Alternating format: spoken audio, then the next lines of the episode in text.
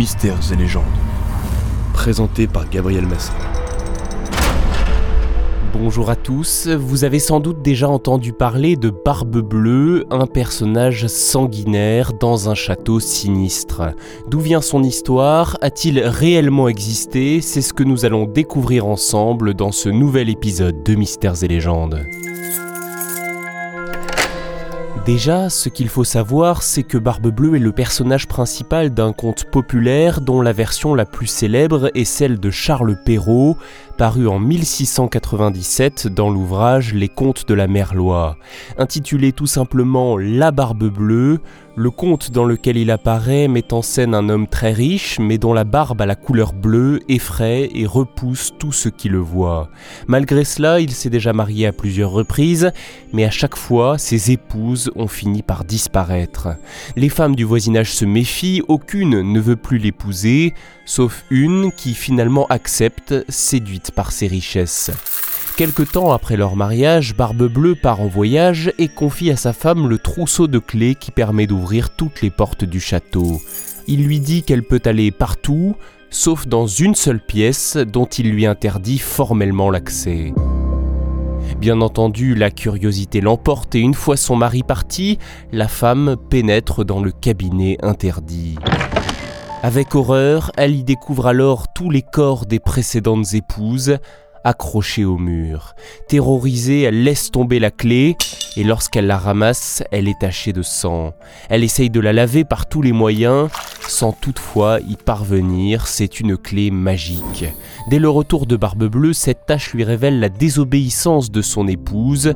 Furieux, il veut l'égorger à son tour. Heureusement, la femme attendait la visite de ses frères qui surgissent juste à temps pour la sauver. Le dénouement du conte est heureux, Barbe Bleue meurt, son épouse hérite de toute sa fortune et se remarie avec un homme bon. Qu'il est bon ce Bien entendu, il s'agit d'un conte, au même titre que Le Petit Chaperon Rouge ou La Belle au Bois dormant. C'est donc une histoire fictive, une œuvre littéraire qui veut donner une morale au lecteur. En deux mots, La Barbe Bleue parle de la curiosité dangereuse et déplacée au sein du mariage, la violation du jardin secret, voire même de l'infidélité qui peut se révéler fatale pour le couple. C'est cela, oui, oui, oui. Au-delà de toutes les interprétations littéraires que l'on pourrait donner de ce conte, l'histoire est devenue au fil du temps très populaire et on ne retient souvent que le personnage principal, Barbe Bleue, l'homme qui tuait ses femmes. Mais y a-t-il pour autant eu un vrai Barbe Bleue? On peut tout à fait supposer que l'auteur de ce conte, Charles Perrault certainement, même s'il y a une légère controverse sur le sujet, ait pu s'inspirer de personnages qui ont réellement existé. Il y a notamment trois hommes qui pourraient lui avoir servi d'inspiration, car leurs existences présentent d'étranges similitudes avec le personnage sanguinaire, tout en étant antérieurs à l'écriture de cette histoire. Le premier, c'est Conomore, un roi breton ayant vécu au VIe siècle est réputé pour être particulièrement sanguinaire. Selon la légende, une prophétie apprend à Conomore que son propre fils causera un jour sa mort. Dès lors, le roi tue systématiquement ses épouses dès qu'elles attendent un enfant.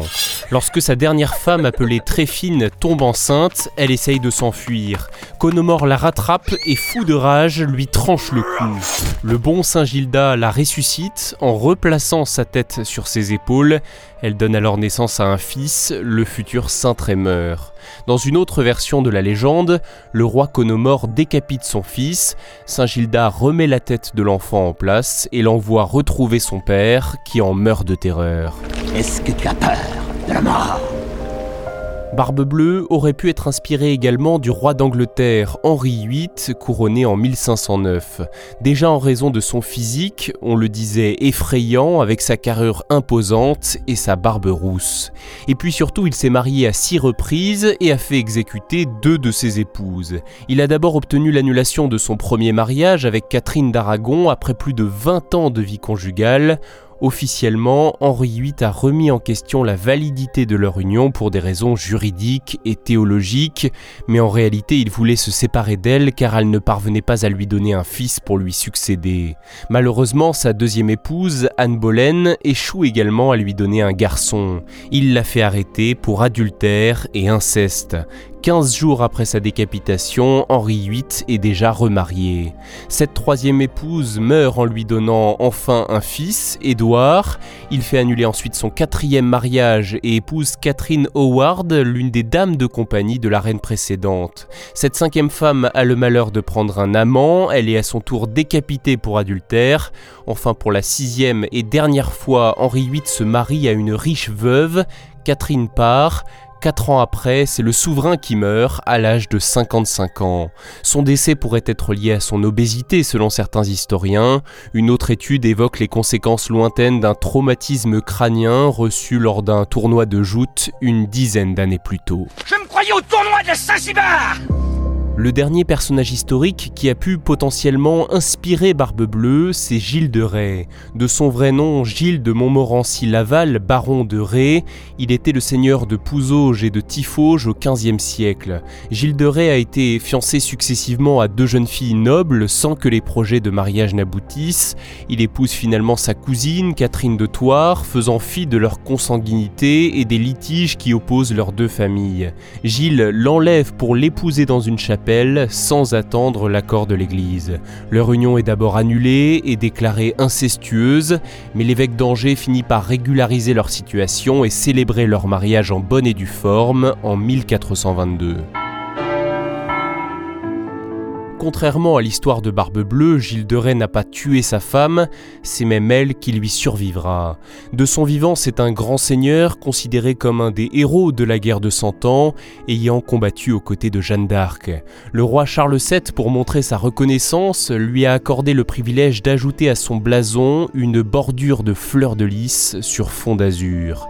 Pourtant, en 1440, Gilles de Rais est exécuté par la cour séculière nantaise pour hérésie, sodomie et meurtre de 140 enfants ou plus. En effet, durant son procès, les restes des victimes auraient été exhumés par certains de ses serviteurs qui avaient connaissance de ces crimes. Leur maître les aurait enjoints de retirer d'une tour près de son château de Machecoul les ossements desséchés afin de les faire disparaître. Gilles de Rais se serait débarrassé des corps en les brûlant, mais aussi en jetant les cadavres dans les latrines des châteaux dans lesquels il était de passage. Les historiens s'interrogent sur la fiabilité des méthodes d'investigation de l'époque, mais quoi qu'il en soit, peu à peu, l'histoire populaire n'a retenu que cette barbarie qui lui a valu le bûcher. Voilà pourquoi il est désormais souvent appelé le Barbe Bleu nantais. Bien sûr, Conomore, Henri VIII et Gilles de Rais sont trois possibles inspirations du personnage de Barbe Bleue. Il s'agit d'une sélection et non d'une liste exhaustive. Établir une telle liste est évidemment impossible. De nombreux hommes ont aussi été surnommés en référence au comte de Charles Perrault. C'est le cas par exemple du tueur en série français Henri Désiré Landru. Il a tué entre 1915 et 1919 des femmes célibataires ou veuves qui venaient le rencontrer suite à des petites annonces matrimoniales publiées dans les journaux. Landru agissait sous un faux nom afin de récupérer leurs biens, puis se débarrasser d'elles de manière assez violente, assez gore.